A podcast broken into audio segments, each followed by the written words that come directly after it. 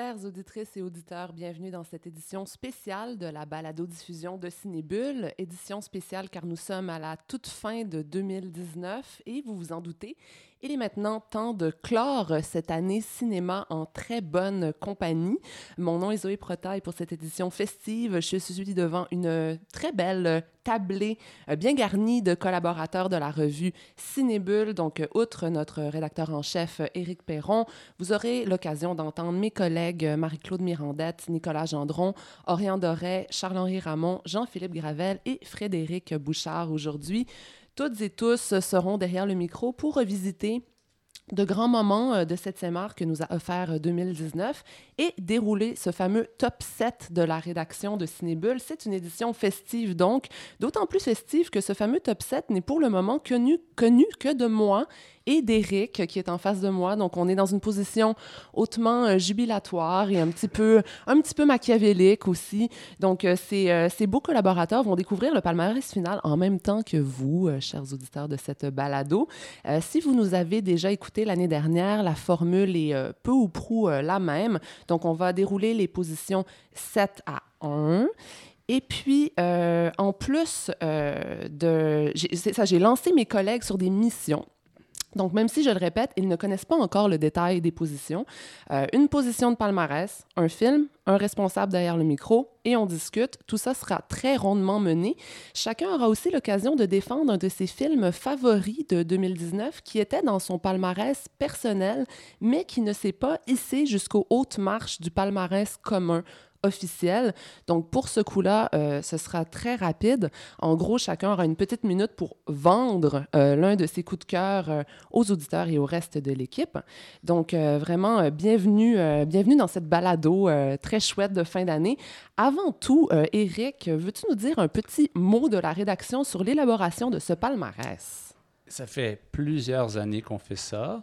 Donc, euh, les gens doivent choisir sept films. Ça peut être d'ici ou d'ailleurs, ça peut être du documentaire, de la fiction, euh, peu importe la durée, en autant qu'ils soient sortis en salle. Donc, c'est une règle qu'on maintient à Cinébule. Euh, 11 collaborateurs et collaboratrices ont participé.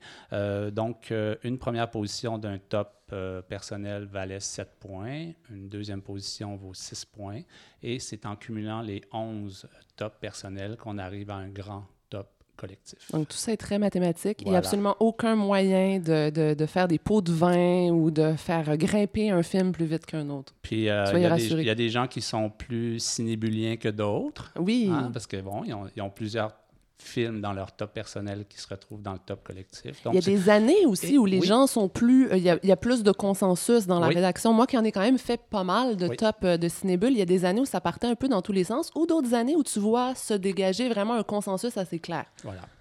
Alors, euh, c'est à peu près ça pour les règles. Bon, et puis, euh, ben, écoute, 20 euh, ans que tu as le micro hein, et que tu, euh, tu, ne, tu, ne, parles pas souvent, donc on, on, va, on va, on va t'utiliser pendant que tu es là. Alors, J'ai dit que tout le monde allait partager un petit top, top personnel, en fait, un choix perso qui n'est pas dans le grand top collectif. Donc, Écoute, partage-nous dès maintenant ton, ton, choix personnel. Alors moi, je ne vais, pas, euh, je vais pas dévoiler, donc de, de... j'en ai trois ou quatre dans ma liste qui sont dans le top collectif, mm-hmm. mais je vais laisser le soin aux collègues d'en parler tout à l'heure. Mais euh, je vais parler de mon film euh, dont je suis le seul à avoir retenu dans mon top 7, c'est Pupille. Donc, le film de Jeanne Herry. De Jeanne Herry. c'est un film, c'est son second long métrage. Euh, elle avait fait auparavant Elle l'adore. Donc, Pupille, second long métrage, euh, c'est l'histoire de Théo, donc un, bébé euh, abandonné par sa mère, donc biologique à sa naissance. Et les services d'adoption et euh, tous les assistants sociaux se mettent en, marche, donc pour trouver une nouvelle, euh, une nouvelle famille à Théo.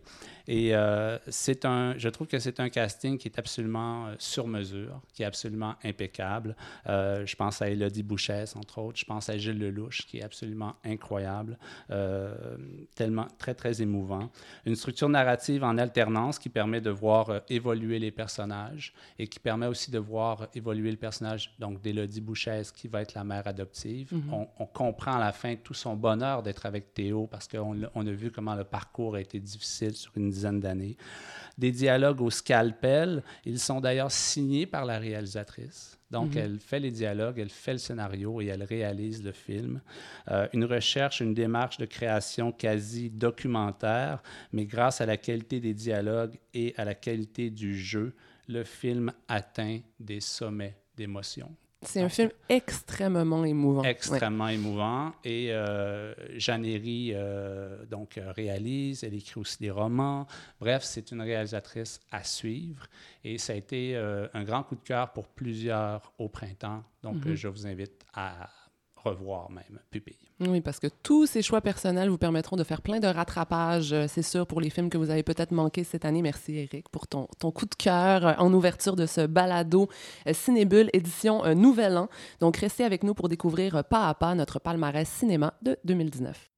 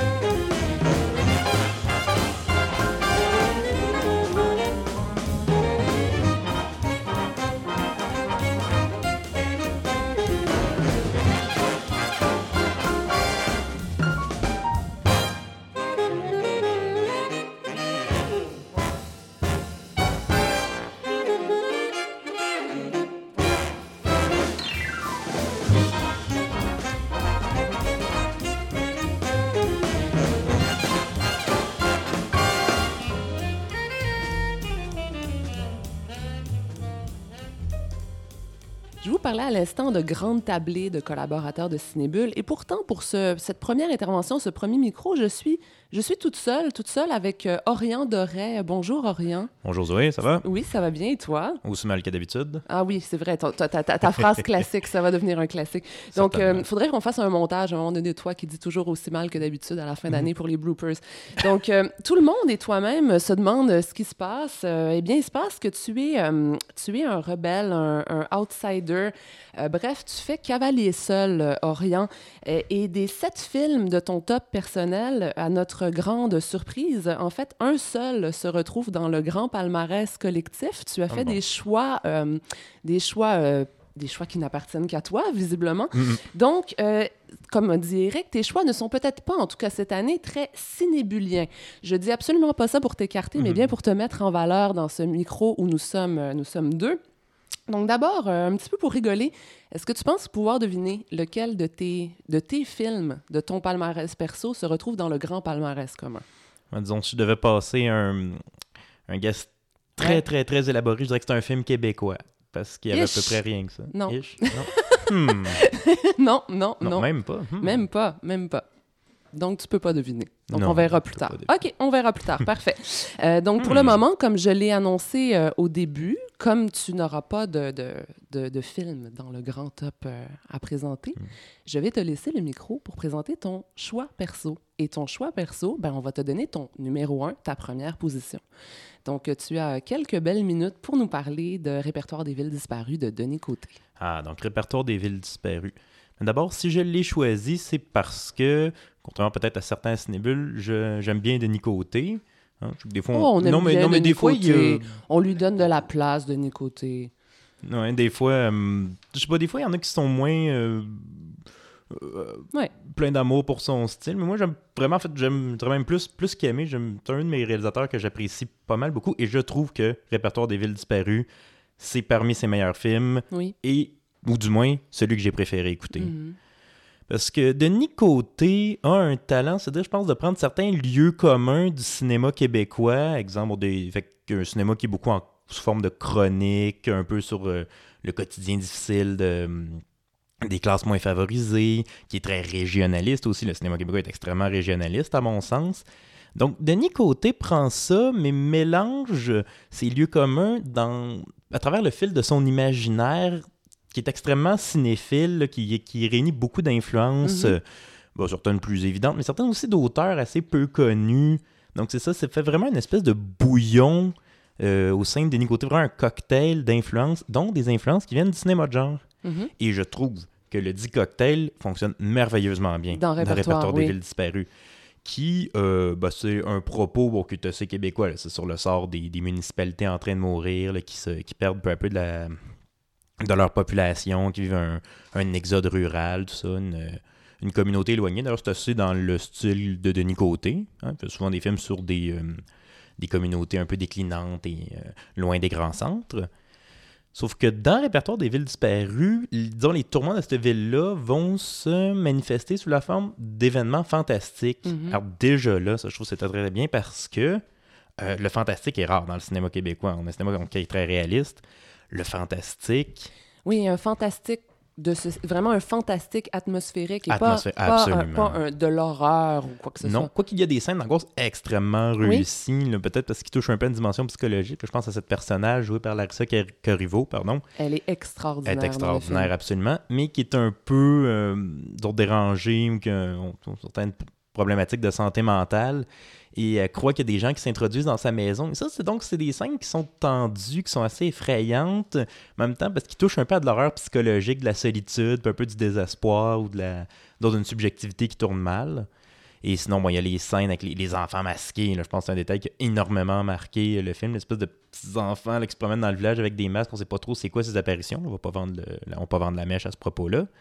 Donc, je trouve que c'est très bien réussi. On parle d'un fantastique qui est atmosphérique, mais un fantastique qui est très lyrique aussi. Je rappelle, c'est inspiré d'un roman Oui, tout à fait. qui se voulait au début recueil de poésie.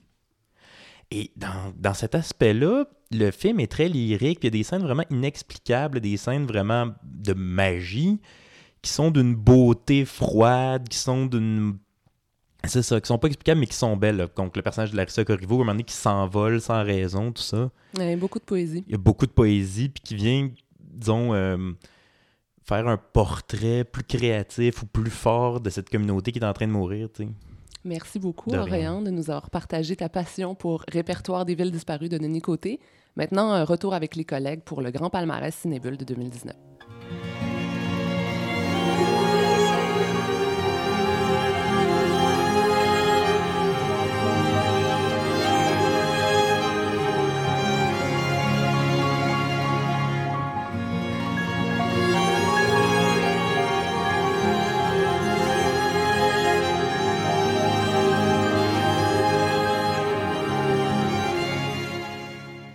Allons maintenant dérouler la première partie de ce top 7 2019 de Cinébule. On va parler des positions numéro 7 à numéro 4 avec moi-même, Nicolas Gendron et Marie-Claude Mirandette. Bonjour vous deux. Allô, allô? Bonjour. Marie-Claude, à qui je passe la parole dès maintenant. Ce sera à toi l'honneur de débuter ce palmarès de cinéma 2019 avec la septième position. La septième position, c'est La Grande Noirceur de Maxime Giroux. Donc, euh, c'était ton numéro 4 personnel dans ton top. Euh, Tu avais d'ailleurs réalisé la, la grande entrevue avec trois créateurs euh, autour de ce film dans Cinébule cette année. On avait aussi reçu Martin Dubreuil ensemble, ici même à la balado. Dans un paysage cinématographique québécois, on se plaint souvent que tous les films se ressemblent. Eh ben, la Grande Noirceur, ça ressemble vraiment à rien. Un ovni. Oui. À rien de ce qu'on est habitué, en tout cas, au cinéma québécois, et certainement pas à ce que nous avait habitué Maxime Giroux non plus. C'est un ovni dans sa propre filmographie. Je trouvais que c'est un film qui euh, témoigne de beaucoup de courage et de beaucoup de volonté. Euh, de sa part de faire quelque chose au moment où il se sent prêt à le faire et euh, de ne pas attendre. Donc déjà en partant, le contexte de réalisation où il a décidé au fond d'investir euh, ses sous Mhm. et de partir à la recherche de gens qui avaient envie d'embarquer dans le projet, c'est quelque chose d'assez inusité euh, pour euh, des- un film qui a quand même euh, des- un déploiement assez intéressant et une matière à la fois visuelle et sonore qui est particulière. C'est pas euh, un film qu'on a fait à Non, pas trois tourné dans, mon dans un appartement, euh, oui, avec C'est oui. ça, il y, a, y a des paysages, il y a, y a même aussi une distribution assez Ça, impressionnante. il n'a pas intéressé n'importe qui là, à Avec. Romain Duris. Alors voilà, c'est euh, donc et c'est un film moi je, je trouvais intéressant parce que il y a- c'est un film qui n'a aucune certitude. Du début à la fin, au fond, on se promène en suivant euh, l'espèce d'itinéraire, l'Odyssée de Philippe, dont on ne sait pas grand-chose, sinon que c'est un Canadien français errant euh, dans une époque plus ou moins défini. Plus ou moins défini quelque part. Ça a des allures de, euh, d'années 20, ailleurs des années Deuxième Guerre mondiale, ailleurs des années 50 par les voitures, etc. Donc, une espèce de passé un peu flou, mythifié. euh, mythifié, et euh, il est euh, donc, euh, euh, il fait, il suit une errance dans une espèce de, de trajet euh, qui le mène euh, quelque part dans un Midwest américain halluciné, fantasmé, étrange, où il fait des rencontres. Extrêmement Et des angoissant. rencontres qui sont pas rassurantes et qui, pour la plupart d'entre elles même, euh, sont menaçantes. Certaines porteuses d'espoir très rarement, mais euh, qui, au final, ne sont peut-être pas euh, les espoirs qu'il aurait voulu. Et je trouvais que euh, dans cette espèce de monde euh, sans repère, il arrive à euh, maintenir une tension dramatique qui est absolument incroyable, euh, grâce notamment à, à Martin Dubreuil, qui Oui. est fabuleux dans euh, un jeu qui est minimaliste aussi. Euh, c'est pas, il n'y a pas plein de dialogues, il y a pas, c'est vraiment joué tout en subtilité. Et je- Alors que les personnages secondaires sont, sont plus grands, j'allais Oui. dire grandioses, plus grands que nature, et chaque acteur, euh, c'est un morceau de bravoure. Oui, Romain, que Romain lui- Duris dans un assez hallucinant rôle de psychopathe. oui, et quelqu'un d'autre dans le rôle d'un chien. Oui. Euh, Oui. Je trouve que tous les personnages autour de lui sont plus grands que nature. Il incarne cette espèce de, de, de, de, de personne, on pourrait dire de n'importe qui. Euh, celui qui n'est pas grand, celui qui n'est pas favorisé, celui qui n'est pas possédant, un, un kidam qui essaie tant bien que mal de s'en sortir alors qu'il suit un chemin qui- dont il ne sait même pas lui-même où ça va le mener. Euh, il y a une espèce de volonté de retour. hein, euh, éventuellement. Euh, donc, il y a quelque chose de, de- fondamental dans le récit d'une quête ou d'un retour à la maison. Mais en même temps, euh, c'est un chemin qui ne mène nulle part et, et qui finit nulle part aussi, ou en tout cas avec l'espoir dans le train, mais on ne sait pas trop. Euh, je trouve que c'est vraiment très bien, du début à la fin, euh, vraiment bien maintenu, autant au niveau euh, du récit que des qualités esthétiques. Et Il y a des fulgurances visuelles ah, dans il y a ce des film. paysages d'une beauté incroyable, incroyable. Alors voilà, moi j'ai trouvé que c'était dans le contexte euh, de réalisation où il de le fait. euh, aussi, dans son ouais. contexte de production, c'est- remarquable à, tout, à tous les niveaux. C'est vraiment un film fabuleux. Tout à fait. Je vais garder ton choix perso pour un petit peu plus tard. Donc, euh, on va t'entendre plus tard sur euh, ton choix personnel. Euh, c'est maintenant moi-même qui vais me charger de la position numéro 6 de ce grand palmarès collectif, qui était pour moi, donc mon numéro 2, ma, ma médaille d'argent. Et je suis que je suis pas la seule autour de cette table à beaucoup euh, aimer ce film. Ce film, c'est euh, Leto de Kirill Serebrennikov, euh, qui nous est arrivé au Québec en mai dernier, donc euh, un an après sa première mondiale au, Festival de Cannes euh, 2018. Première mondiale sans son réalisateur, qui était à l'époque euh, assigné à résidence accusé par le gouvernement russe de dé- détournement de fonds. Euh, il a été accusé pendant le tournage et il a donc terminé le montage de, de Leto euh, chez lui. Et il a finalement été euh, libéré au printemps dernier, Kirill Serebrennikov. Étant donné ses créations et étant donné aussi sa personnalité, c'est une grande gueule qui spécialise dans le théâtre expérimental. Je parierais qu'il en aura d'autres, des problèmes avec le- les autorités de, de- son pays. Et pourquoi je prends la peine d'esquisser tout ce contexte, c'est aussi parce que c'est très, très pertinent dans, le cas de Leto qui est un film au noir et blond euh, somptueux qui nous ramène à l'époque de l'Union soviétique au tout début des années 80 à Leningrad qui est redevenu Saint-Pétersbourg aujourd'hui, euh, en pleine scène rock and roll underground. Alors oui, Ça te ressemble pas du tout, ça, Zoé. non, ça me ressemble pas, mais oui, oui, euh, la, la, la scène rock and roll underground en URSS, ça existait. En fait, première surprise pour, euh, pour un spectateur occidental, une scène quand même où personne ne pouvait crier, danser ou bouger dans les concerts officiels qui étaient soumis à la censure, mais où le public pouvait s'exprimer abondamment dans des concerts maison, des concerts de salon, euh, où s'épanouissait euh, cette euh, culture clandestine. Donc, une scène qui fait semblant d'être libre, ne serait-ce qu'un moment suspendu, ne serait-ce que pendant un, été. Donc, Leto, le titre en russe. Donc, une scène rock schizophrène, extrêmement créative, aventureuse et belle, dont le réalisateur va brosser un portrait impressionniste. très émouvant, très énergique et assez naïf aussi, en se basant sur deux figures réelles. Donc, Victor Tsoy, chanteur du groupe Kino, et Mike Naumenko du groupe Zoopark. Donc, euh, c'est deux figures essentielles du rock soviétique que l'on découvre ici à leur début. Et ce qui est assez incroyable, c'est que les deux, euh, les deux musiciens, en fait, sont morts très jeunes. Tsai en 90, Naumenko en 1991. Donc, en fait, les deux n'ont même pas vu la chute de, de l'Union soviétique. Et c'est vraiment cette mélancolie un peu ironique qui teinte tout le film Ça encapsule. de Serebrennikov. C'est une capsule d'une époque et d'un milieu. Euh, il y a un triangle amoureux dans le film qui est très subtil.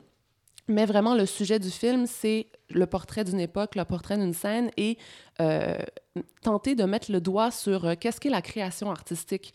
Donc, euh, on voit les musiciens, en fait, essayer, euh, hésiter, euh, recommencer et on observe un groupe social dans de grandes, grandes séquences très amples, euh, très généreuses. Et ce qui y a vraiment de merveilleux dans Leto aussi, ce sont ces extraordinaires séquences lyriques, donc où on va voir un personnage de la diégèse rompre la linéa- linéarité du récit pour se mettre à interpréter au complet une chanson célèbre. Donc, euh, vous aurez jamais entendu euh, ni Lou Reed, ni Iggy Pop, ni les Talking Heads comme ça. Euh, c'est des versions très créatives, des covers vraiment qui s'éloignent vraiment des originaux. Et à l'image, on va avoir en surimpression des détails, des effets, des formes, des mots qui vont s'écrire. C'est très, très beau. Euh, et ça donne le goût de l'amour de la musique et de la liberté, Leto. Donc euh, voilà, c'était notre sixième position.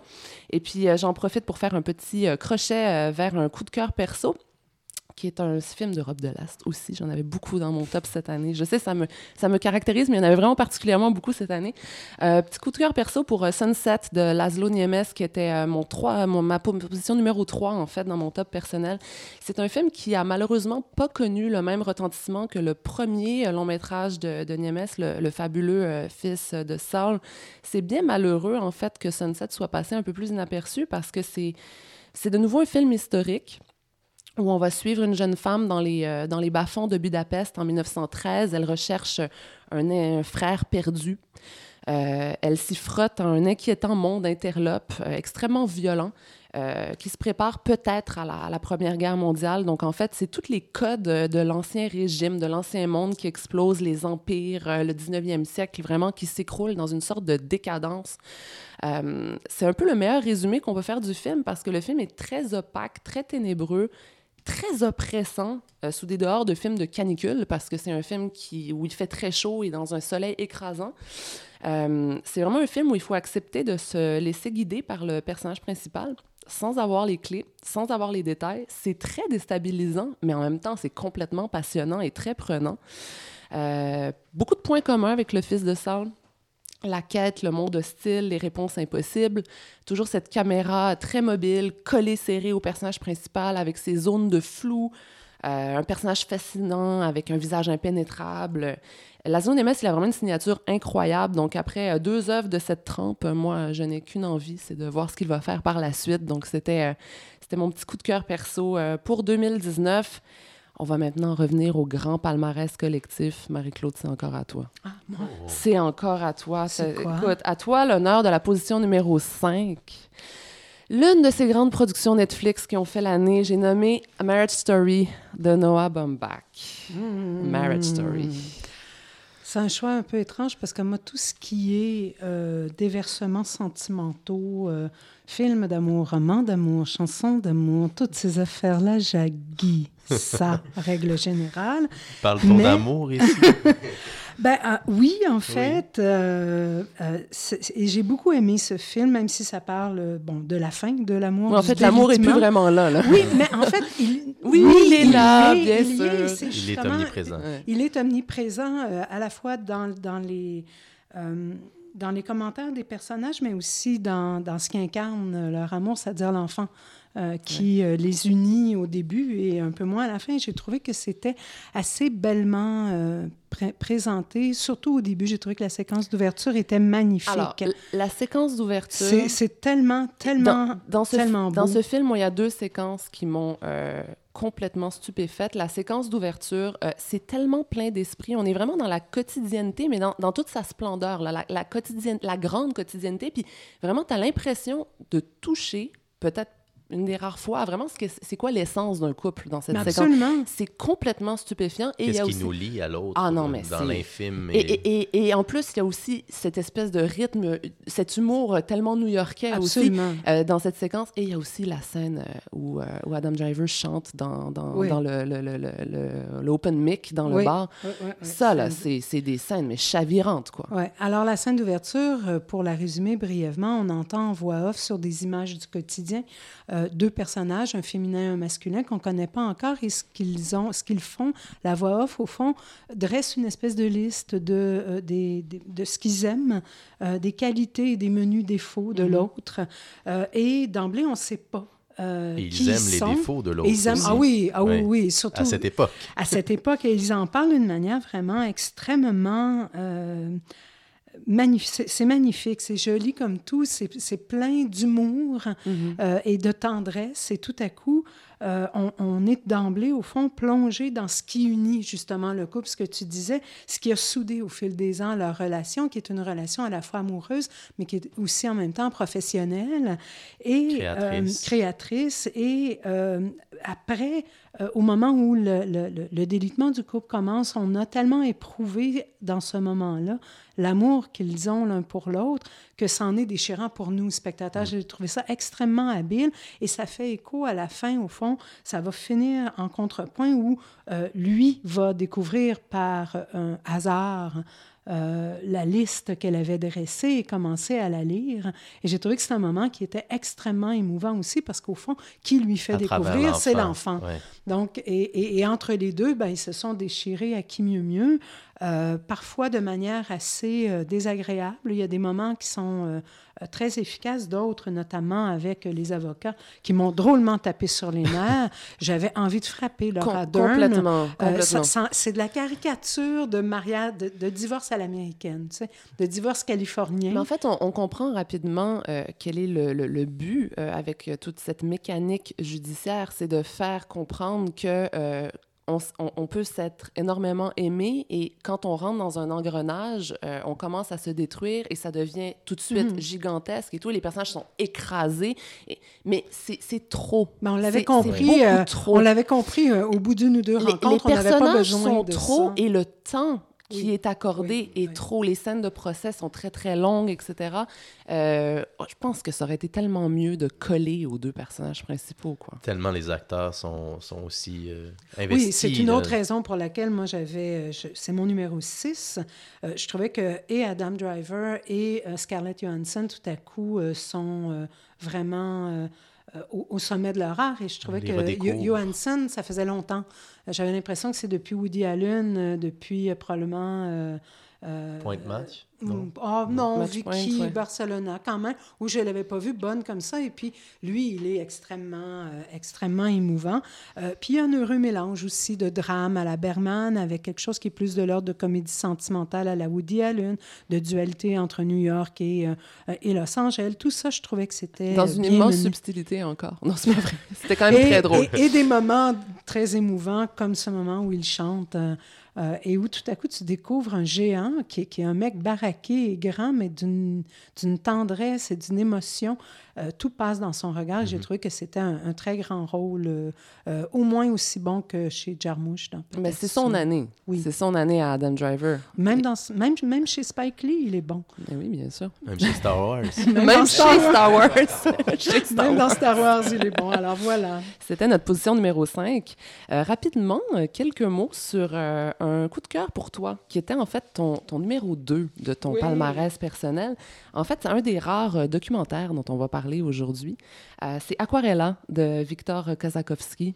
Je te laisse la parole. Ah, C'est un documentaire, mais c'est plus que ça. Oui. C'est vraiment un documentaire très poétique euh, où euh, et la musique et le- le- le- l'image se conjuguent dans une espèce d'équilibre parfait pour faire ressentir la, la nature. Euh, c'est quelque chose que j'ai adoré. J'ai trouvé que c'était vraiment extrêmement bien fait. C'est tourné à 96 images secondes. Ça donne des images vraiment d'une beauté à couper le souffle. Et c'est accompagné... de soit des sons de la nature, à, à peu près pas de, de- de dialogue ni de narration, mais surtout euh, de musique du groupe finlandais Apocalyptica qui fait ce mélange heavy metal de batterie et de violoncelle. Heavy euh, metal classique. Oui, et c'est vraiment parfait. Euh, je trouvais que c'était d'une efficacité incroyable. Moi, j'ai eu froid. Je suis allée le voir en pleine canicule et je suis sortie du film, j'avais froid partout. j'ai trouvé que c'était, même chez certaines personnes, ça peut être ressenti comme quelque chose d'extrêmement angoissant. Euh, tu sais, ceux qui sont euh, climato-angoissés, là. les, les, les, anxieux du climat, euh, les anxieux du climat vont pas survivre à ce film-là. et, et, vraiment, c'est du pôle Nord au pôle Sud, de la fonte des glaciers au déluge, au tsunami. On passe par toute la gamme des, des, réalités climatiques extrêmes et c'est fabuleusement bien filmé. Bon. Par un, par un formaliste de l'extrême, je dirais. Et on avait la chance à Montréal de pouvoir le voir au cinéma moderne dans vraiment les, les, les, les, conditions idéales avec le son et tout. Donc voilà, Aquarella. Merci Marie-Claude pour euh, ton double service pour ce top 7. Ça me fait plaisir. Nicolas Gendron. Bonjour Nicolas. Salut. Si vous nous suivez tous euh, bien, euh, vous vous rendez compte qu'on est rendu à la position numéro 4. Donc on monte dans ce top. Donc Nicolas, à toi le bonheur de nous parler d'un autre film de Cannes 2018 qui a mis plus d'un an à arriver chez nous. Dogman de Matteo Garonne. Matteo Garonne, écoute, euh, Matteo Garonne, moi depuis que j'ai vu Gomorrah, je, suis en, amour avec son, son, cinéma, même si je n'aime pas tout de façon égale. Mais euh, là, avec Dogman, il, il, nous dépayse complètement. Euh, on est dans une Italie comme on l'a euh, rarement vu. Une Italie qu'on voit jamais. C'est ça. On est, on est dans une ambiance quasiment crépusculaire, là, sur, avec beaucoup de brouillard. c'est l'histoire d'un toiletteur pour chien interprété par Marcello Fonte. Euh, je pense qu'on pourrait euh, écrire un livre euh, entier sur, sur cet acteur-là qui, pour moi, sortait de nulle part. Oui, tout à fait. Et qui, ressemble à pas, grand monde non plus, qui a vraiment un physique particulier. C'est justement pour ça que c'est tellement oui, magique. Et, un physique dont, dont il ne joue... Il, il, ne se met pas au devant du personnage. Il, il est vraiment effacé, pour ne pas dire Transparent. c'est ça, inexistant. C'est un personnage euh, qu'on, justement, qu'on croise dans la rue puis qu'on, ignore, tous ces, tous ces personnages-là. Et euh, bon, il est collé de trop près à la, à la pègre, à la mafia, euh, et ça lui joue des tours. Mais en même temps, il y a une espèce d'amour-haine avec un, un, truand, là, je sais pas comment l'appeler, une grosse brute, brute hein. avec pas d'émotion, le, le, degré zéro de l'émotion. Euh, et c'est inspiré d'un fait divers, il faut, faut, faut, le rappeler. Et, et donc, à, partir de là, on sait un peu comment ça, ça, ça va finir, si on veut, mais euh, c'est pas grave. Dans, dans le développement de l'histoire... On sait pas comment on va s'y rendre et c'est là que c'est... Euh, Exactement, parce que le, niveau de violence euh, physique, oui, mais aussi psychologique, est, est assez, par moments, insoutenable. Puis ça, c'est collé avec la tendresse qu'on donne aux chiens. Il y a des petits, des petits moments lumineux dans ce film. Donc, les chiens et, sa relation avec sa fille aussi. Aussi. Qui sont vraiment des, des, espèces d'éclats de lumière dans un brouillard assez opaque, là, comme tu le disais. Oui, mais de, se dire, OK, c'est le, le, le, soin, si on pouvait prendre ce soin-là qu'on met aux chiens, aux humains, il y a un peu de, de, de, ce rapport-là euh, euh, dans le film. Euh, écoute, je, je, je, suis, je suis agréablement surpris que le film soit, soit au palmarès parce que j'avais peur qu'on l'ait oublié. c'est un film, moi, qui m'habite encore. Je pense à ce personnage-là encore souvent. Euh, Est-ce qu'il s'appelle Marcello d'ailleurs? Oui, c'est ça. Hein? Marcello. comme l'acteur. Et puis, parce que justement, on les ignore, on, on les, on les tait. Et puis, euh, là, il, il, y a quelque chose de jouissif de dire il reprend ses droits sur sur euh, l'humiliation, sur le fait qu'il a été bafoué euh, par, par cet homme-là, et, pour lequel, en fait, il a, il a euh, oui, il a eu le, prix d'interprétation masculine à Cannes, Marcello Fonte, pour, pour ce film. Et oui, il faut le dire qu'il va très loin dans cet amour-là, cet amour-haine-là Mhm. euh, envers Autant d'un côté que de l'autre, oui. Oui. Et puis, euh, pour le spectateur, c'est vraiment euh, jouissif d'aller là, autant dans, dans les deux extrêmes, dans les deux pôles. Euh, oui, je, je- je recommande ce film trop peu vu, trop Oui. peu connu. Moi, c'est un film que j'aime beaucoup et en fait, on fait un top 7, hein, mais euh, c'est- je, je- Scoop, si on avait fait un top 10, ça aurait été mon numéro 9. Donc, donc, donc voilà. Oui, il y a toujours des films comme ça, un- euh. un et et on, on- quelques mots sur ces décors absolument hallucinants. Moi, je, Ben, n'oublierai jamais La scène, la scène finale ces aussi, espèces de terrains vagues, bords de plage, euh, avec des morceaux de station-service en déliquescence. En tout cas, c'est vraiment, c'est presque un dé- décor de, de, de, de film lunaire, Mhm. film fantastique. Quand on est aussi dans l'espèce d'atelier de, de, de décor ou de costume, ou je sais pas comment le décrire, là, Ouais. et- où il y a la scène très violente. Là. Ouais, c'est- Euh, c'est très hétéroclite comme univers, comme environnement. Puis en même temps, euh, aussi la fête foraine là, Oui, vers tout la fin. Donc quelque chose qui se qui s'évanouit. Une, une Italie euh, à la fois fantasmée et, et, et disparue. là. Ouais. Mm. Très, très beau film, euh, Dogman. Donc, c'était la quatrième position euh, du top euh, 2019 de Cinébule. Maintenant, quelques mots. quelques mots pour un autre coup de cœur de, Oui. de ton top personnel. Un, un film québécois qui a énormément fait parler de lui tout cet automne. Et puis, ben, c'est pas fini. Là. Je- il a un très beau destin, ce film. C'est Antigone de Sophie de Raspe. Euh, ben, c'est certain que euh, j'ai toujours aimé le cinéma de Sophie de Raspe avec, euh, depuis Rechercher Victor Pellerin, Le Profil Amina, euh, les- le très beau Les Signes Vitaux. Et là, elle se renouvelle de fois en fois. Elle est, elle est présente euh, du début à la fin du processus, le Oui. scénario, caméra, Femme montage. orchestre. Vraiment. donc, elle est un peu jusqu'au boutiste comme sa, son héroïne, si on veut. Et bon, certains le savent, mais je, je viens du milieu du théâtre. Donc, de- qu'on ose faire ça, actualiser. euh, en gardant les noms des personnages, je sais que ça plaît pas à tous, mais en même temps, il y a quelque chose comme, comme un fil de, de l'histoire, une histoire qui a été écrite il y a 2500 ans, qui, qui traverse jusqu'à nous à travers ces noms-là. Et donc, c'est un pacte qu'elle fait avec nous, euh, la, cinéaste, et euh, l'actrice Na- Naïma Ricci est Elle est stupéfiante. et époustouflante. époustouflante, oui. Euh, la grand-mère aussi, Rachida Oussaada. Euh, il y a des, des non-acteurs là-dedans euh, qui sont euh, justement... qui... Il y a une qualité là-dedans qu'on qu'on qu'on trouve pas assez souvent, un peu comme avec Marcello Fonte. Et moi, c'est un des, des seuls bémols, en fait, d'Antigone, c'est de me dire, ah, Paul Doucet et Antoine Desrochers, qui sont des bons acteurs, mais je me dis, le film aurait gagné encore plus Avec des Aller- visages inconnus. oui, des à, visages. à- à prendre le pari à 100% de, de, de, de, de ce, de ce casting sauvage-là, comme, on Oui. comme on dit souvent. Euh, mais c'est vraiment un film à voir pour euh, aller raison, passion, le sens du devoir, euh, qu'est-ce que c'est de s'inscrire dans la cité. Et oui, c'est La un- notion de justice. Vraiment, Ouais. c'est un... C'est des grandes questions. Des grandes, Ben, la, grandes la- questions. la question des racines, la notion d'appartenance, euh, il y, a- il y a beaucoup de choses là-dedans. Et euh, moi, je l'ai, euh, je l'ai, je l'ai mis à, à l'étude dans un de mes cours. Ah oui? Cet automne, j'enseigne au cégep et les étudiants ont été extrêmement touchés. C'est euh, euh, vraiment un euh, film qui, euh, qui devrait vraiment être vu par les, les, les jeunes Mhm. générations. Mon cœur me dit. Mais oui, absolument. Hashtag tout- mon cœur me dit. Justement, il y a toute la question de- de- des réseaux sociaux euh, qui, qui deviennent des espèces de, de, de cybercœurs Ouais. contemporains, qui, est- qui est bien trouvé, c'est bien adapté et euh, ça, ça parle de... Au fond, ça parle de l'humanité. Donc, euh, c'est un, un propos qui était pertinent chez Sophocle, qui l'était chez Anouilh, Qui euh, traverse les encore, âges, qui oui. traverse les âges. Et elle, de cette manière, je trouve qu'elle elle arrive à le traiter euh, de manière assez efficace. Bon, super. Ben, Nicolas Gendron, Marie-Claude Mirandette, merci euh, d'avoir euh, déroulé les positions euh, 7 à 4 en, en ma compagnie. Donc, il nous reste trois positions.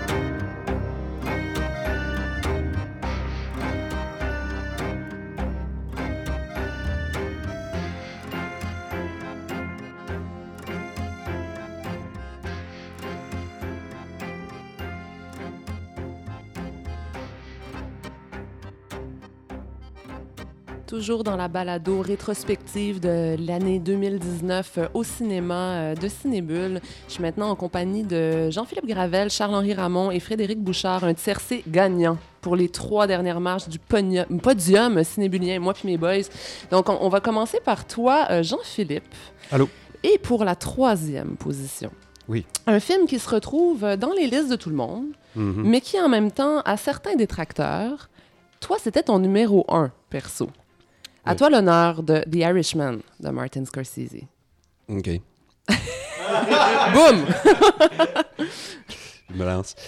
Ah oui. euh, Qu'est-ce qu'on en a parlé de The Irishman? Oh Qu'est-ce oui. qu'on l'a attendu? Qu'est-ce que Scorsese a attendu aussi pour le faire? Euh, il a finalement été euh, coproduit par Netflix. euh, entre méchant autres pour, Netflix. euh, oui, le méchant Netflix qui euh, nous présente les meilleurs films du monde au cinéma moderne et à la cinémathèque, hein, qu'on peut pas voir ailleurs. Euh, et, euh, euh, euh, et, et tout le buzz qu'il y a eu autour de ça me, me, me, me- me bourdonne dans la tête encore. Ah, c'est trop long. Ah, si, ouais, ça, la, technique, la technique du dévieillissement. Et je, je ne comprends pas ce qui se passe, effectivement, dans les attentes des gens euh, et surtout peut-être des détracteurs du film ou qui disent que sur un plan technique, il ne fonctionne pas.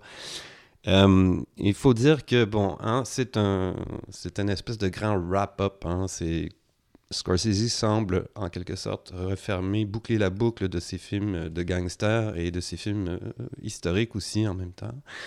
Ce qui ne veut pas dire qu'il n'en fera pas d'autres, hein, ceci dit. Mais le film a une structure comme ça, de, de sorte de grand, euh, de, de- de bilan. Hein, C'est pas comme de, ce qui est la deux- deuxième moitié du 20e siècle.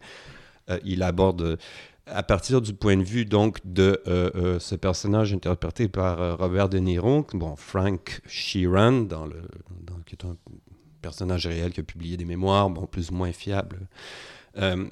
Et comme ça, pendant 3h40 minutes, Oui. euh, il va donc, il faut, il faut voir comment le film euh, débute, n'est-ce pas, par une espèce de lent travelling. Et on voit déjà qu'on est chez Scorsese. C'est-à-dire, Instantanément. on a un de ces grands plans séquences qui euh, pénètre un lieu hein, jusqu'à rejoindre la bonne table. Mais ici, c'est une chaise roulante. On est dans, un, dans une maison de vieux. On voit qu'on n'est pas, euh, on ne sera pas cette fois-ci dans l'univers un peu glamour des bums scorsésiens qui ont un kick, hein, qui ont quand même un kick de la vie criminelle. Ils sont comme ça. Dans, bon, dans, dans- Je crois qu'on a toujours une espèce de, de high d'adrénaline à regarder des films comme Goodfellas, à regarder des films comme Casino, Main Streets et tout ça. Là, on est plutôt dans un, isolement presque peu, un peu à la Taxi Driver jusqu'à un certain point. De Niro incarne un personnage qui est un peu euh, à côté de ses pompes.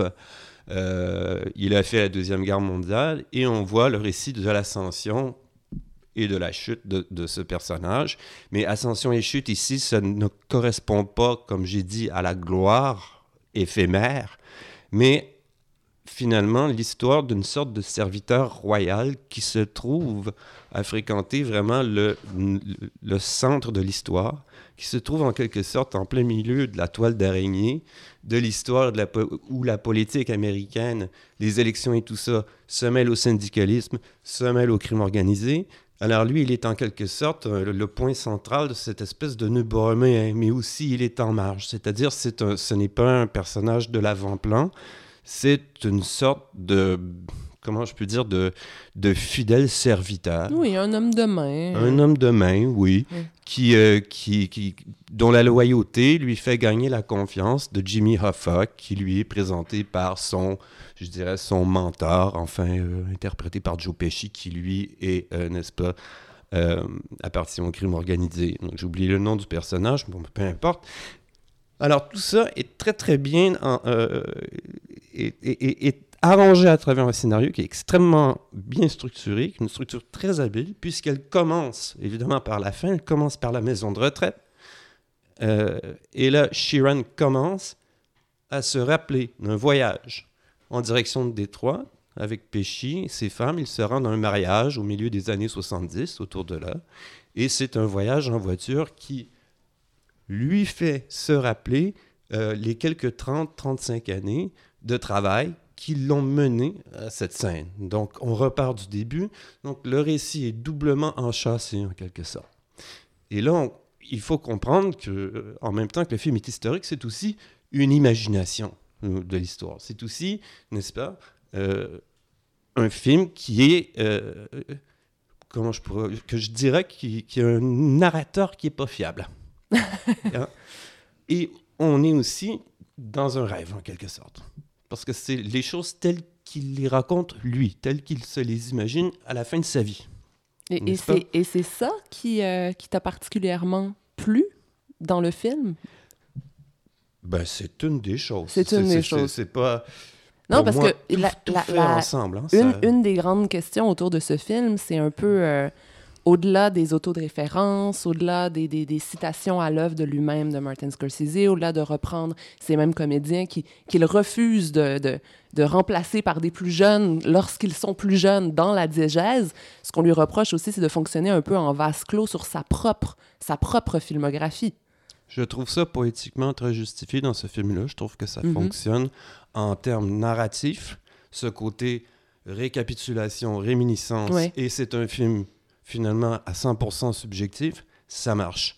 Même le fait qu'ils aient l'air, tu sais, que le, le- le dévieillissement des acteurs, bon, c'est, on a besoin de s'ajuster. Mais en fait, même ça, je trouve ça correct, en fait, dans ce cas-ci. Moi, c'est même pas techniquement que Ouais. ça me gênait, c'était plus vraiment d'un côté philosophique. Genre, est-ce qu'on Ah. pourrait, est-ce qu'on pourrait voir d'autres têtes des fois?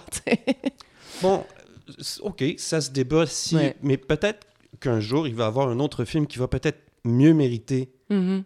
Qu'on se chicane Ouais, à, je à- à comprends. ce- à cette idée-là. Euh, maintenant, il y a cette structure qui, selon moi, qui est très romanesque, qui, qui- qui est très belle et qui fait que aller voir ce film A au cinéma et deuxièmement d'une traite, s'il vous plaît, là, parce que les choses se ramassent. On a un morceau de bravoure extraordinaire quand on revient, quand le temps remonte jusqu'au voyage en voiture vers Détroit. Et là, on a comme 40-45 minutes où, ben, je dirais pas ce qui se passe, mais finalement, évidemment, on a une trahison. Ben, c'est exactement ça. Parce que pour répondre à ce que tu disais, Zoé, Oui. aussi, c'est aussi une, une grande histoire de trahison et d'amitié, le film. Oui. Donc, il n'y a pas Mhm. juste l'aspect. C'est pas très. herm- C'est pas, pas dans ce que tu dis. C'est pas. On dépasse l'hermétisme. Moi, ça m'a touché, entre guillemets, parce À cause de cette... à cause de cette histoire-là. narrative-là. Ouais. Oui, oui. On a un conflit de loyauté et rétrospectivement, enfin, moi, comme spectateur, justement, ce personnage me hante comme aucun autre gangster, disons, de Scorsese ne me hante. Car il est instrumentalisé.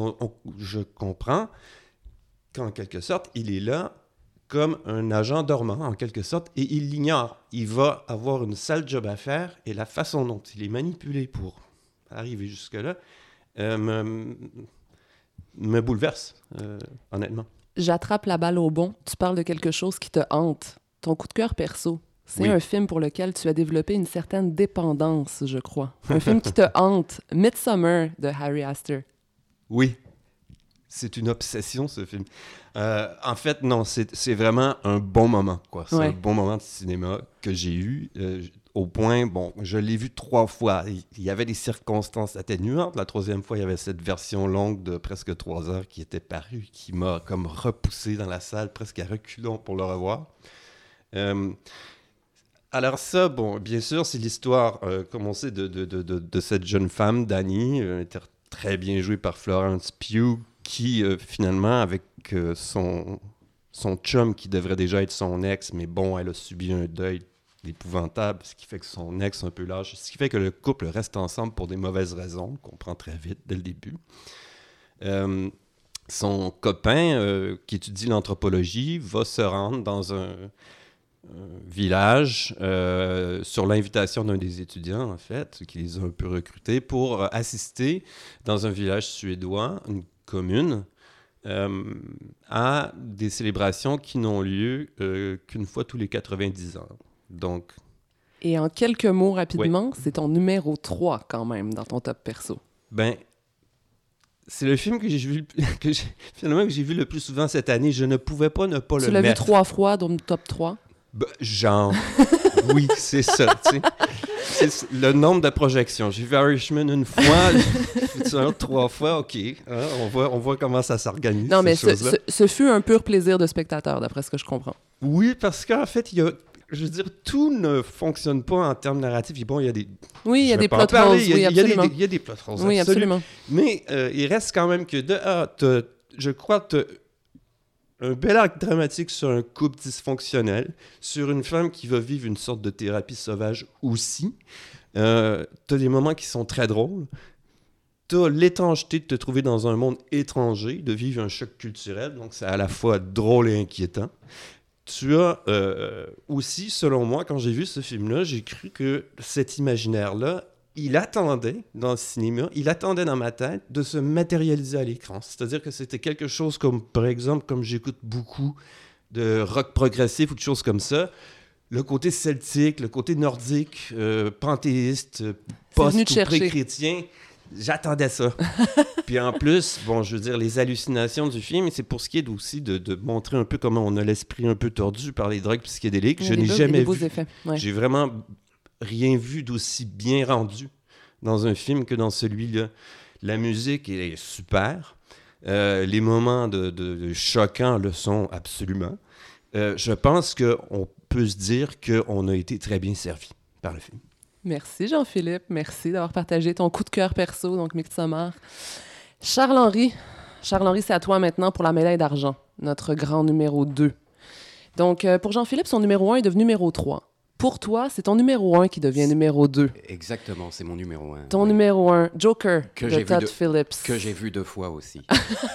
et, et que j'ai tellement apprécié pour des raisons. euh, la première fois, j'étais pas au courant de, de- toute la polémique euh, qu'il a créée aux États-Unis. Puis la deuxième fois, j'étais au courant.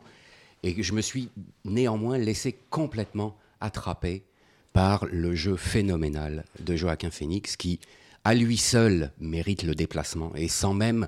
Euh, Je suis pas un grand fan de super-héros. J'ai- J'aime Batman, mais sans être. euh, C'est mais- pas un film du tout de super-héros. c'est hein. pas un film de super-héros, mais ça donne. C'est un antépisode ou c'est quelque chose qui est quand même relié euh, à Batman. C'est relié à la grande mythologie de Batman, mais il faut rappeler que Batman n'est pas un super-héros car il n'a pas de super-pouvoir. Et là, en plus, Batman est relativement absent en fait du film. Donc c'est vraiment c'est- oui. un, film sur, sur le Joker qui n'est pas un super-héros, mais super méchant en fait, devenir. oui. Mais c'est un film en fait qui est euh, réaliste à 98 en oui, fait. oui, tout à fait. Et c'est- ça aussi l'intérêt de, de- de- du film, c'est euh, euh, sa, sa- sa brutalité dans le filmage, sa, sa- réalité euh, en- qui, qui- qui, encapsule complètement la folie de ce personnage-là. Et c'est d'autant plus un moyen de nous rappeler ce qui se passe actuellement en Amérique. Euh, où euh, la violence euh, est sans arrêt euh, montrée dans les télés, dans les radios, etc. etc. Et, euh, et en plus, moi, j'ai- été captivé par le fait que c'est quand même le réalisateur des Hangover. Oui, mais qui C'est quand même qui le réalisateur qui nous a donné euh, la- la- la- l'Académie des, des, des losers Non, ou quelque chose comme ça. Tu, tu regardes Et sur le lendemain papier. veille est terminé. C'est ça. Tu regardes sur papier, tu dis, bon, on va faire un antépisode sur le Joker réalisé par Todd Phillips. Et après, tu vois un film comme impensable. ça. C'est ça, c'est impensable. Et c'est ça qui est captivant aussi dans ce film-là. C'est ce qui montre aussi qu'à Hollywood tout est possible. Euh, mais euh, vraiment, donc, euh, donc pour moi, c'est effectivement le, le, la- le- en- partie le- la performance d'acteur qui, qui, qui, qui mérite largement la place numéro un de mon classement. les- les gens avec qui j'ai vu le film, on- quand on s'est installé, euh, ils ont dit, euh, bon, ben maintenant, euh, place au meilleur acteur du monde. Ouais, c'est un petit peu ça. C'est un petit peu ça. on a vraiment hâte qu'il soit enfin récompensé parce que Joaquin Phoenix, c'est pas nouveau qu'il est très bon, il est toujours très bon. Il illumine toujours les, sci- les, les- les scénarios qu'il euh, qu'il interprète et on a vraiment hâte qu'il soit euh, récompensé aux Oscars, euh, rien que pour ça. Et C'est ce genre de performance qui est, qui est presque trop, en fait. Pour, pour, Ouais. pour, pour le spectateur, c'est extraordinairement fascinant à regarder, mais et, tu vois comment, en fait, il, il s'est fait mal physiquement, fait, oui. comment il, il se... Il s'est, bon, évidemment, extrêmement amaigri, mais comment il se tord, comment Ah ouais. C'est déjà un travail sur le corps qu'il avait extrêmement euh, bien euh, effectué dans, dans The Master.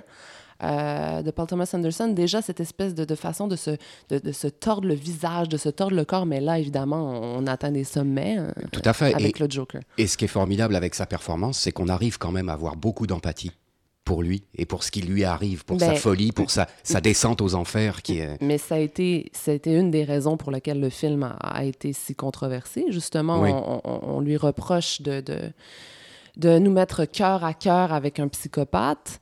Euh, mais en fait, pour moi, c'est prendre le problème à l'envers. En fait, je trouve que Joker est un, un, un grand, un grand euh, thriller psychologique sur euh, l'intimidation, la misère sociale, la fait, maladie oui. mentale. Et c'est vraiment, en fait, c'est le, le, la- le point de départ de cette violence. C'est pas le film qui va provoquer la violence, c'est le film qui nous explique comment Tout la fait. violence commence.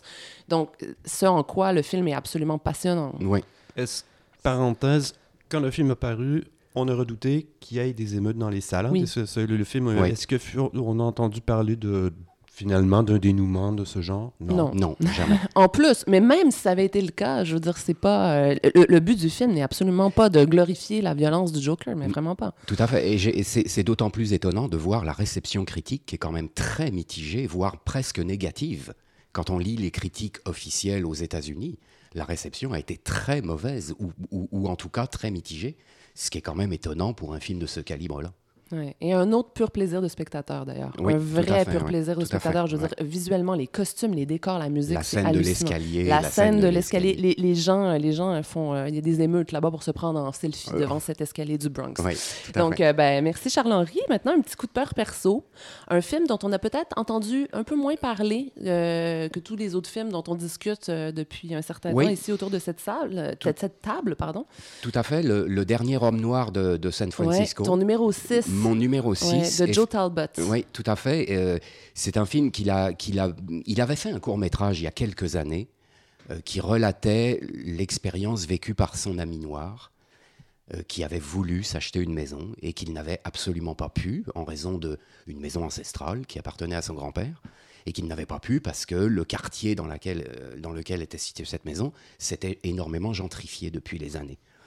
Et euh, donc, à partir de ce court-métrage-là, il en a fait un long-métrage euh, qui, est, absolument admirable dans sa poésie, euh, dans son dynamisme, dans son rythme qui est effréné et qui en même temps est une très belle histoire d'amitié euh, sur, euh, sur, euh, sur, sur son ami, puisque c'est le, comédien qui, est, son propre, qui joue son propre personnage. Et donc, ça, ça donne un film qui est à la fois très réflexif parce euh, il nous met devant le fait accompli que bah, aujourd'hui aux États-Unis, quand on est noir et qu'on n'est pas forcément riche, bah, il n'y a plus moyen vraiment d'avoir la possibilité de, de se loger décemment. Et qui est en même temps très, très jouissif, très divertissant, parce qu'il y a énormément de références au cinéma de Spike Lee, etc. etc. Donc euh, c'est- vraiment un film qu'il faut absolument redécouvrir. C'est l'une des perles de l'année dernière, en effet. Super, c'est à ça qu'on sert, à faire redécouvrir des perles. Finalement, on est arrivé à l'ultime marche du podium. Et puis euh, Frédéric, là, tri- Ah, tripping depuis content, le début. content, content, Frédéric, il dit Mais pourquoi je parle pas? Pourquoi on me donne pas la parole? Bon, ben c'est parce que c'est toi qui as l'honneur de nous donner Oui. notre numéro 1. La première position du palmarès, le film de l'année selon Cinébule, eh bien, c'est Parasite de Oh. Bong Joon-ho. Oui, Voilà, la clap, clap, clap, On est clap, tous clap. contents. Oui. la Palme d'Or. La Palme d'Or, Et oui. qui, étonnamment, et à mon, à ma grand, à mon, mon grand enthousiasme, depuis a connu un parcours comme unanimement dithyrambique. Alors, on, on- on en a parlé, en fait, oui, quand on revenait oui. de Cannes. On, l'a vu à Cannes. On l'a vu à. Cannes, oui, voilà, c'est la plug, euh, shameless plug. On l'avait dit, en fait, à l'époque, que c'était une palme d'or d'exception, qu'on l'avait senti euh, sur place, en fait, euh, même avant d'avoir l'annonce du palmarès. Et justement, comme tu le dis, depuis, le, le parcours de cette œuvre a vraiment fait honneur à ça. C'est vraiment une palme d'or d'exception parce que euh, elle remporte tous les suffrages, parce que c'est un énorme succès commercial. Que ça ouais. soit en. Europe ou ici en Amérique du Nord, du jamais vu pour une Ouais, une vingtaine de millions, Ouais. je pense à peu près ici. Ouais, c'est Ouais, ça, ouais. exact. Oui. Mais euh, je ne serais pas original. C'est la même idée qui revient. Pour moi, Parasite, j'en avais parlé dans le dixième balado, c'est l'expérience cinématographique. Là, Complètement. moi, c'est ce, que- ce que je retiens. Oui, je l'ai vu à Cannes, mais c'est quand même un film qui mérite d'être vu en salle. On revient, on revient à- à- au plaisir, bloc, au plaisir ouais. de découvrir. Là. Je veux dire, oui, le scénario le- délirant, oui, c'est des surprises, mais on est, dans, on est assis, on rit, euh, on applaudit, on est effrayé, on est surpris. Tout ça, pour moi, pour moi c'est ça, Parasite. Ça ramène, on, ramène, on revient à- au plaisir de, Mhm. de, vo- de voir un film au cinéma. Mais euh, je voulais quand même mettre la lumière sur deux points qui étaient moins abordés par rapport au film. C'était la direction artistique, la maison. Oui. On en a oui. moins parlé parce que c'est c'est, euh, avec le- il a fait ça avec son directeur artistique qui s'appelle Lee Ha-jun. euh, qui avait travaillé avec lui euh, pour euh, Snowpiercer, mais ils ont travaillé, ils ont co- vraiment collaboré euh, pour que ce soit une maison qui soit euh, vraiment compatible pour les plans de caméra, les nombreux travelling qu'il fait dans le film. Donc, c'était vraiment, comme tous les directeurs, la, la direction artistique, mais ça a été vraiment bâti de toutes pièces en fonction de cette, de cette idée-là de pouvoir se déplacer dans la maison puis évoquer les dynamiques. La maison est un personnage. Exactement, fait, oui, oui, oui. La maison fait, est un personnage, puis elle est vraiment une figuration patente de la structure scénaristique Tout à aussi. fait. Ben, Ouais. De la structure oui. sociale Ah, qui ben est oui, évidemment. C'est au cœur du film. oui. Il y a quand Oui, même oui. un sous-sol aussi dans la maison. Oui. Oui, c'est ça. absolument. Moi, moi, je dis- moi, c'est le film dont je, suis toujours comme, même si la plupart des gens qui devaient le voir l'ont vu. Non, non, non, non, encore plein de gens qui vont le découvrir il ne faut pas dire grand-chose. Euh, puis les, ben, les, la- les- le, les- le jeu d'acteur, je veux dire, euh, oui, il y a, il y a Kang No Song qui est comme le visage Oui. connu du cinéma de Bong Joon-ho qui, a- qui était dans Snowpiercer, dans The Host. Mais moi, j'ai vraiment adoré. Yeo Jeong-sung, c'est la matriarche de la famille euh, des Parks, qui est comme... La famille riche. La famille riche, oui. La exactement. gouvernante.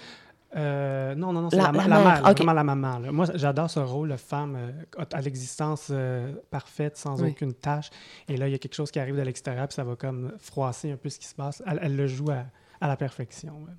Puis sinon, ben moi, j'étais très content. Je suis très content que ce soit Parasite numéro un parce que je pense que cette année, et son succès dithyrambique confirme que avec, avec Parasite, on a vraiment un film qui brise l'espèce de- d'idée que le cinéma de genre est un est un est comme cloisonné. Là, on est- Mhm. on parle on n'a pas parlé d'un cinéma d'un film de genre, on a parlé d'un film de cinéma et ça, ça m'a vraiment fait du bien là, qu'on arrête de, de dire parce que c'est un, ciné- un, mais c'est un cinéma de genre. Non, non, non, non, c'est du c'est un, c'est un film, là, c'est un- c'est c'est du cinéma. C'est c'est un film qui, est- qui a, qui a de multiples facettes, hein, donc qui s'adresse à beaucoup de monde. Mais- Il, y a de la critique sociale, il y a du, il y a du cinéma d'horreur, il y a, il y a plein de... Il y a- Beaucoup d'humour, beaucoup, C'est- beaucoup voilà, d'humour, c'est- tout à c'est- fait. C'est très, très drôle. C'est une comédie noire extrêmement efficace. Et en fait, pour les amateurs de Bong Joon-ho, c'est pas nécessairement une surprise, tout ça. Non. Mais là, vraiment, euh, avec le nouveau public qu'il est allé toucher, tout le monde a découvert cette, cette maestria de mélange des genres qui est assez, euh, Ouais. assez incroyable Ouais, ouais. quand même. Je pense que tout le monde a trouvé assez formidable l'idée qu'ils soient, euh, et- ils se braquent tous avec leur téléphone. Non, je vais te dénoncer, je vais te publier, tu sais, je vais te publier ta photo, ouais, tu vas ouais. voir, tu vas Oui. voir, tout le monde va savoir. Ça, c'était, enfin,